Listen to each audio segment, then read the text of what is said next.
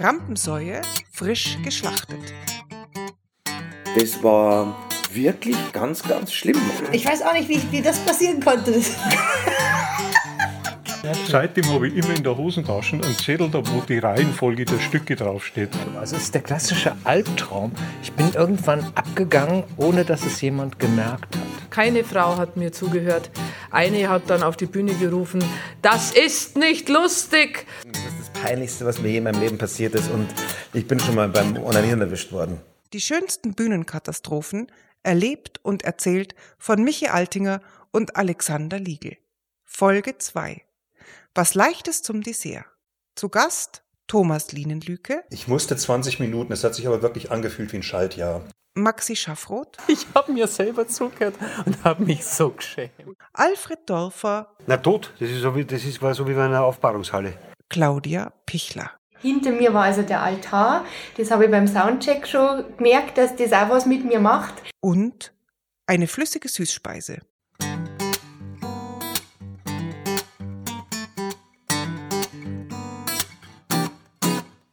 Rampensäue frisch geschlachtet und hier sitzen die beiden Hauptgeschlachteten. An meiner Seite Alex Liegel, grandiose Kabarettist und Autor unter anderem von Münchenmord. Ich bin ein großer Fan von Münchenmord, deshalb erwähne ich das sehr gern. Da bin ich sehr stolz auf dich, Alex. Ich gebe mein Bestes, bin einer unter vielen Du natürlich. bist, für mich bist du der Hauptautor. Ach, die besten Folgen Ach, von was? Münchenmord sind immer von dir. Ach was. Jetzt stell mich mal vor.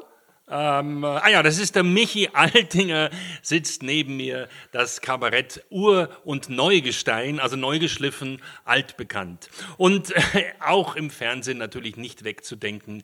Und ein, ein Monolith. Wow. Wow, wow, wow, wow. Aber wir sind ja nicht die Einzigen in unserer Sendung.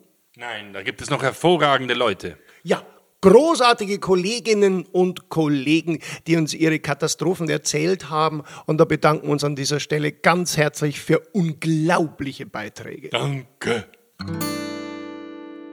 Heute geht es um eine ganz besondere Auftrittsform, nämlich um das Galageschäft. Um es genau zu beschreiben, das heißt, man tritt auf vor einem Publikum, dem man vorgesetzt wurde. Ja, es sind oft Firmen, es sind oft Firmenfeiern, Jubiläen und zur Speise, zur, zwischen Haupt- und Hauptgericht, meistens vorm Essen, was ein bisschen fatal ist, oder kurz danach äh, wird Was oft noch fataler ist, weil die Leute dann müde gefressen sind. da spielt man sich mehrere Wölfe und das kann sehr schwierig Also sein. man muss dazu sagen, das ist, äh, sind dann meistens Auftritte, die sehr gut bezahlt sind. Also Ja. das ist wirklich für, für, für uns und auch für viele Kollegen sind das ganz wichtige Auftritte. Und, und es ist- gibt auch mal schöne, das kann es schon gibt passieren. Auch, tatsächlich gibt es auch mal schöne Gala-Auftritte, hatte ich auch schon. Aber die. Umstände äh, stehen etwas dem Bühnenspiel entgegen, also was Absolut. da unten und, äh, passiert. Also ist es schon mal allein, die höhere Gage ist allein dadurch schon gerechtfertigt, weil es ein wichtiges Schmerzensgeld auch ist.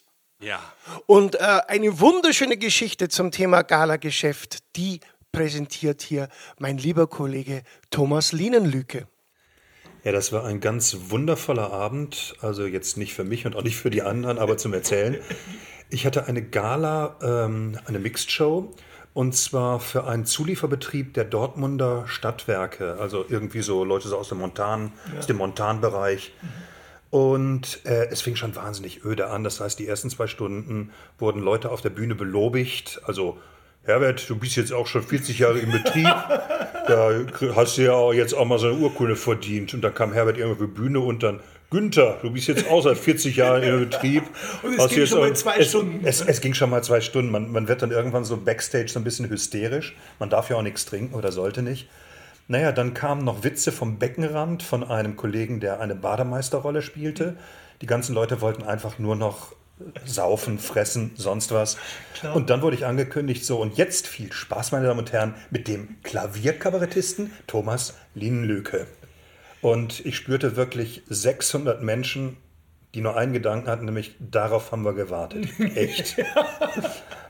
Es sterben so viele Leute, Wie lange aber immer die du, wie lange bist du auf der Bühne Ich? Ich musste 20 Minuten, es hat sich aber wirklich angefühlt wie ein Schaltjahr. Klar. Und dann habe ich irgendwie, bin da irgendwie durchgekommen. Äh, Es gab auch freundlichen Applaus, gerade als ich ging. Und ähm, dann gehe ich runter, sehe zwei Leute beim Rauchen und Die sehen mich aber nicht. Und der eine sagt zum anderen, den Schokobrunnen haben sie abgeschafft, aber für das Arschloch am Klavier haben sie Geld.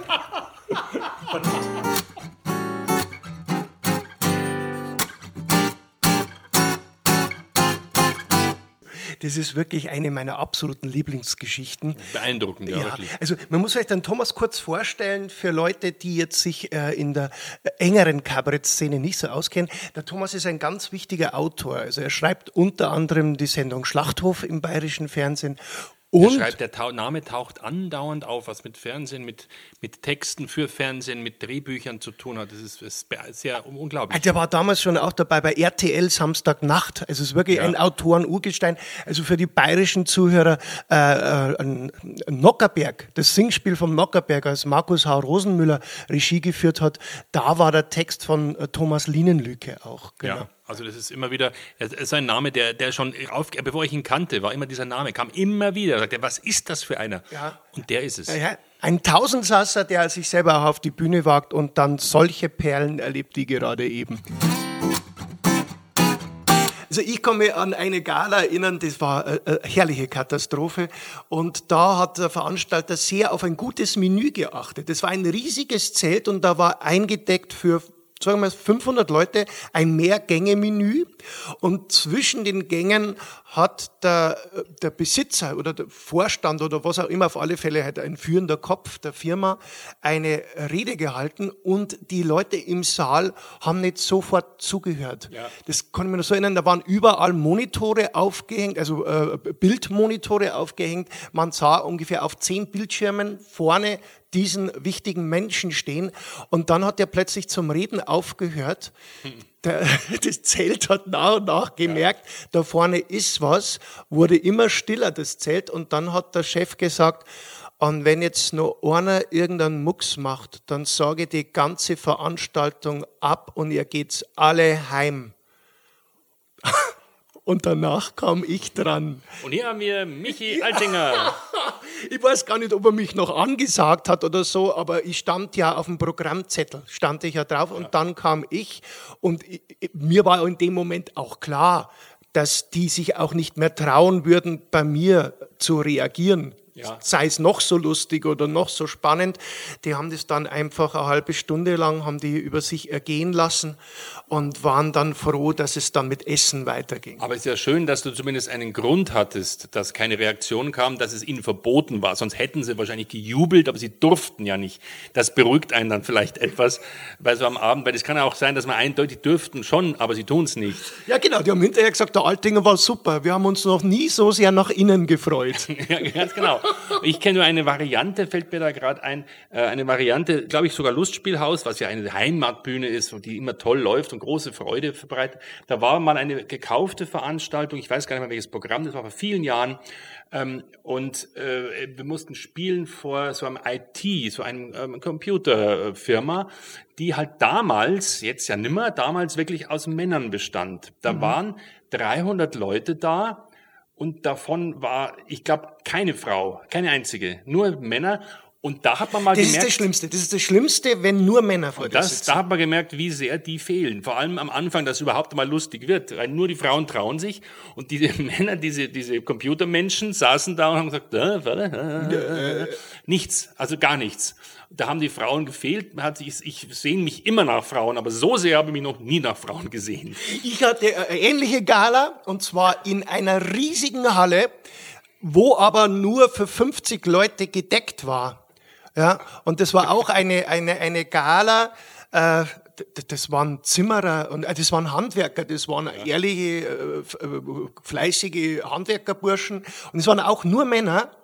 Und da habe ich zwei Anläufe gestartet für meinen Auftritt und es war uferlos, es ging nicht. Die haben sich am Tisch unterhalten, die hat das einfach null interessiert. Dann habe ich auch zweimal dann abgebrochen und der Veranstalter selber hat es eingesehen. Ich habe meine Gage gekriegt. Das, war mir das Wichtigste. Das ist ja schön, weil es gibt natürlich auch bei diesen Gala-Auftritten, dass man im Nachhinein dann irgendwann aufhört, weil es eh nicht so besonders läuft und dann kommt der Veranstalter, ihr habt ja bloß äh, 20 Minuten gespielt und dann sagt man, nein, das waren 35. Nein, das waren, das waren höchstens 25. Na, also ein Feilschen um die gespielten Minuten. Also das mache ich immer. Ich stopp, bevor einer, vor einer Gala stopp ich immer genau, wie lang mein Text ist, damit dieser Vorwurf auf keinen Fall kommen kann. Weil äh, da haben wir auch schon viele unangenehme Diskussionen gehabt. Ich habe hier noch zwei Kollegen, die mit ihren Gala-Erfahrungen aufwarten. Maxi Schaffroth erzählt eine Geschichte und dazu kommt dann ein lieber Kollege aus Wien, nämlich Alfred Dorfer. Da war ich, ja, weiß ich, Anfang 20 und dann hat ein Freund gesagt, magst du nicht einmal bei unserer Prunksitzung auftreten? Und jetzt, ich bin nicht so ein Freund von Fasching und ähm, ich, das war aber dann lustig da drin. Ich wusste nicht, dass ich bei der Prunksitzung Auftrittsnummer 74 bin. Also das ging los. schon ein bisschen später war's. Ja, und das waren halt, die Leute sind da gesessen, die waren, die waren besoffen, die sind teilweise von der Bierbank gerutscht, unten der Bier, unter der Bierbank, waren, Wie spät? haben Kinder gespielt, es war Anarchie, es Ja. war, und die Hälfte vom Saal hat nicht mehr zugehört. Ja, klar. Und ich habe halt dann, halt, ich improvisiere ja immer dann oft so bei so Sachen und na, ich merke, da kommt nichts, da kommt nichts. Und dann ist es beim Improvisieren schwierig, weil dann hat man irgendwann, geht einem ja dann der Text aus, wenn nichts zurückkommt, denkt man, verdammt. Und dann habe ich irgendwann meinen Gitarristen auf die Bühne geholt und da sage ich, ich habe mich über den Ort nämlich informiert, da gibt es irgendwie so einen alten Baum im, im Ort. Da habe ich irgendein Lied gesungen über diese alte Eiche oder alte Linde. Und das war der größte Schmarrn. Ich habe mir selber zugehört und habe mich so geschämt. Und das Publikum? Ich, hat, ich weiß nicht, ob die geschlafen haben oder was das für ein Delirium war. Hallo, Herr Dorfer. Grüße, Herr Schaffroth. Können erzähl Sie uns bitte mal sagen, was Ihr schlimmstes Bühnenerlebnis Genau, war? größter Albtraum, den man auf der Bühne erlebt hat. Äh, das war schwierig, schwierig. Wo du für die Versicherung gespielt hast? Nein, nein, ich wollte gerade sagen, das war so eine, äh, eh so eine Gala-Geschichte Ja, für, für, für, für Scheintote. Was war denn das? Das war eine Bank. Eine Bank war das, Mhm. Das kann ich gut. Ich habe ja Bankausbildung gemacht. Ich kann voll gut Banker bespaßen. Aha. Die wollen so Witze über Tresore und so Ja, Sachen. also- Aber erzähl mal, was ist da passiert? Na, tot. Das, ist so wie, das ist, war so wie bei einer Aufbahrungshalle. Und wie viel Leute? 400. 400 Tote. Wie lange hast du spielen müssen? Dreiviertel Stunde, also 45 Minuten. Also gefühlt eine Woche. Eine Woche auf der Bühne sterben, ja. Hat man denen im Rahmen dieser Veranstaltung gesagt, dass sie alle entlassen sind? Nein, sie haben gesagt, dass ich komme.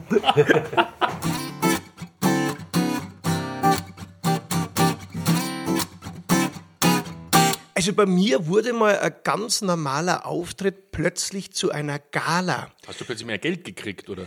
Ja, das wäre schön gewesen. Das wäre schön gewesen. Nein, es war ganz normal angekündigt, aber ich habe nicht mitbekommen, dass eine Hochzeitsgesellschaft sich da eingekauft hat in diese normale Vorstellung. Und das Publikum bestand dann tatsächlich ausschließlich aus der Hochzeitsgesellschaft. Wurde mir auch vorher nicht gesagt vom Veranstalter, dass das, der war einfach froh, dass viele Leute da waren. Es Ja. war eine, eine absolute Großfamilie, ähm, vom, vom Bräutigam wahrscheinlich viele Geschwister, oder, also auf dem Land. Und äh, Alle, also alle Generationen. auch. alle Generationen, genau, also Urgroßtante, Erbonkel und viele Kinder, viele Kinder, das liegen. Hm. Ideal. Das mögen, also gerade für Kabarett ist es ja eigentlich, Kabarett ist ja wie für Kinder gemacht. Wie für einfach. Kinder gemacht, wie, wie, Hunde und Kinder. Ja, gerade auch politisches Kabarett Ja, äh, ist ja, ja. auch Für dann Hunde ideal für, für und Hunde Kinder, auch großartig. Auch wenn man ankündigt, es ist für Kinder und Hunde kommen auch mehr Leute. Das ist auch, Mhm, auch super. genau. War so nicht angekündigt, aber das war in dem Fall wurscht, weil es ging ja um eine Hochzeit und man weiß ja, äh, also Hochzeit beginnt ja normalerweise, sagen wir mal am Vormittag. Oh ja, äh, gerade auf diese ländlichen Hochzeiten. ah, mit Braut aufwecken geht's dann Braut los. aufweckt, da wird um, um, um 5.30 Uhr geböllert. Genau, genau, geböllert wo die ganze Siedlung aus dem Bett geschossen wird. Genau, Genau, Da dann, dann, genau, dann geht's los mit irgendwelchen, ja, so Kaffee und Kuchen wahrscheinlich. Dann kommt, äh, oder es gibt lang erst einmal drei Stunden Mess. Und, ja, und, ja, und aber es die gibt vor allem Hochzeit. schon Getränke. Es gibt Getränke. natürlich in der Früh gibt's schon Ja. die ersten Getränke. Äh, dann ist die Messe natürlich. Messe natürlich und lang. dann gibt's Kaffee und Kuchen. Äh, und dann kommt man langsam irgendwann mal in die Weinstube. Ja, ganz, ja, und ganz wird, witzig. wird Brautentführung und ge, ge, Betrinken, Betrunkenmachung. Und nach, nach- nach der Weinstube ist ja oft so, dass äh, spätestens da die älteren äh, ähm, äh, Festgäste irgendwie schon in den Seilen hängen, ein bisschen Ja, ja, schlafen alle, ja, oder, stimmt. oder heimgehen oder sowas. In dem Fall ging man zu mir in die Vorstellung. Wer hat dich denn gewollt? Ich glaube, das war die Braut selber. die ach, wie Braut, die hat uns, äh, also das, das hat sich hinterher herausgestellt, äh, die, die hat äh, vorher mein Programm einmal gesehen, in einer normalen Vorstellung und Mhm. da war die Stimmung superklasse und sie war fest davon überzeugt, dieser Witz, der sich da vermittelt hat, lässt sich in jede andere Atmosphäre problemlos transferieren. Das ist ja immer ein großes Ja, ein Missverständnis. großer Denkfehler. Leider, leider ist es nicht so. Das wäre sehr schön. Ja, und dann habe ich da gespielt und merke so, äh, da, da, da kommt ja gar nichts zurück. Da kommt gar nichts auf die Bühne zurück. Die haben doch alle Eintritt bezahlt. Was ist da los? Die wollten doch kommen. Nein, die waren einfach alle fix und fertig. Und eine Person hat gelacht. Dreimal darfst du raten, wer? Die schöne Frau Braut. Die schöne Frau Braut hat sich gefreut, weil das war ja quasi das, was sie schon kannte und was sie auch so mochte. Hat sie sehr gelacht. Und kennst du das? Wenn jemand lacht in der Hoffnung, jemand damit infizieren zu können. Das Das, ist ein überlautes Lachen. So ein, ist- ja. eins, eins, also mehr als man eigentlich lachen muss, lacht man so da. dieses, hey Leute, das ist doch lustig, versteht ihr mich? Ja, aber sie konnte da nichts zünden bei den Leuten. Und dann äh, war Pause, so na, knappe Stunde, die erste Hälfte, dann war Pause und dann passierte Folgendes, der Brautvater kommt mit einem Zettel zu mir hinter die Bühne und sagt zu mir, also Herr Altinger, jetzt hören Sie mal gut zu, das ist hier eine Hochzeit, ja. Und sie haben bis jetzt kein Wort über Braut oder Bräutigam verloren. Ich hab einer jetzt hier ein paar Stichpunkte zusammengeschrieben und das tragen Sie jetzt bitte schön im zweiten Teil dann vor. Ja, und dann habe ich ihm also erklärt, dass das ein großes Missverständnis ist, äh, dass ich das keinesfalls machen werde, dass ich halt einfach das machen werde, was auch gebucht war. Und dann war der auch super beleidigt und du kannst dir vorstellen, wie dann der zweite Teil Oh, war. herrlich. Aber vor allem, der hat doch alles Zeug. Das musst du schon verstehen. Der Brautvater zeugt doch. Ach so, Ja, Ach so habe ich gar nicht gedacht. Ja, freilich. Der, also wenn es wirklich so traditionell ist oder war, dann natürlich hat der da Zeit und der wollte natürlich das retten, ist klar. War nicht mehr zu retten, aber äh, es war im Endeffekt also äh, für mich ganz gut bezahlt. Aber du kannst dir immer sagen, ich habe eine Braut glücklich gemacht, die sich genau das gewünscht hat. Genau. Also das, war mir auch wirklich das, das Allerwichtigste und ich glaube, das war auch der Braut das Allerwichtigste. ich die glaube, spricht bis heute davon. Es muss ja auch scheißegal gewesen sein. Also ich, ich frage mich, vielleicht wollte sie einfach auch ähm, ihre Familie nicht wirklich beglücken. Vielleicht Ja, hat sie sich ja, gedacht, klar, ich das- weiß, dass ihr nicht meinen Humor habt, aber ihr, ich präsentiere euch jetzt meinen. Ja. Die Ehe hält sicher noch, ganz sicher, und ist aufgebaut auf deinem Humor. Also ich denke mal, wenn eine Ehe schon mal mit dem Beginn so auf die Probe gestellt wird, dann, äh, also was Schlimmeres kann ja eigentlich dann noch kaum noch. Eiserne Bande. Und es gibt natürlich Varianten von Gala-Geschichten, ja. Ja, es gibt nicht immer nur die Firmen, um denen es ums große Geld geht, sondern auch mal andere Arten von Firmen. Zum Beispiel geistliche Einrichtungen. Geistliche Einrichtungen, also die Glaubensgala. Und das sind meistens Benefit-Skalas, wo man sich sicher ist, man tut etwas für einen guten Zweck. Äh, da hat die liebe Kollegin Claudia Pichler eine sehr schöne Erfahrung gemacht. Also, ich war mal äh, engagiert von der evangelischen Kirche und die wollten so ein Fest machen, haben mich deswegen engagiert für die Helfer, die Ehrenamtlichen und so. Und dann ist es schon zweimal, äh, es ist, hat es verschoben werden müssen, hat es dieses Fest nicht gegeben und so und dann endlich wieder nach der Pandemie. Und ich habe aber in der Kirche gespielt. Das war schon mal das erste Befremdliche für mich, dass ich hinter mir war also der Altar. Das habe ich beim Soundcheck schon gemerkt, dass das auch was mit mir macht. Und dann tatsächlich ist es angegangen, die Leute sind in der Kirche geguckt so und dann wollte der Pfarrer, hat gesagt, er sagt halt vorher ein bisschen was und dann hat er so angefangen, hat alle begrüßt und hat gesagt, ja, jetzt dieses Fest, zweimal hat es ja nicht stattfinden können, jetzt endlich gut, alle sind jetzt nimmer unter uns. Und dann hat der auf, hat einen Zettel rausgeholt, aufzählt, wer in den letzten zwei Jahren verstorben ist. Wahnsinn. Dementsprechend war die Stimmung und dann hat er gesagt, und jetzt viel Vergnügen mit Claudia Pichler.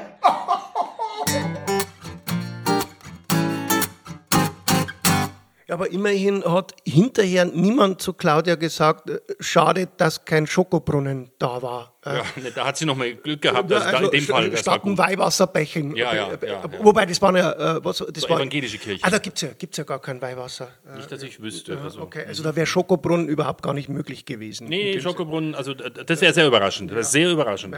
Aber trotzdem, nochmal die Situation von der Claudia. Die, musst du vorstellen, die steht dann vor den Leuten und die sind ja gedanklich ganz woanders. Die sind ja äh, mit den Gedanken bei den Verstorbenen. Ganz genau. Und ob man jetzt an die Verstorbenen festdenken muss oder an den Schweinebraten mit Knödel, der auf einen wartet, ist egal, lenkt beides ab.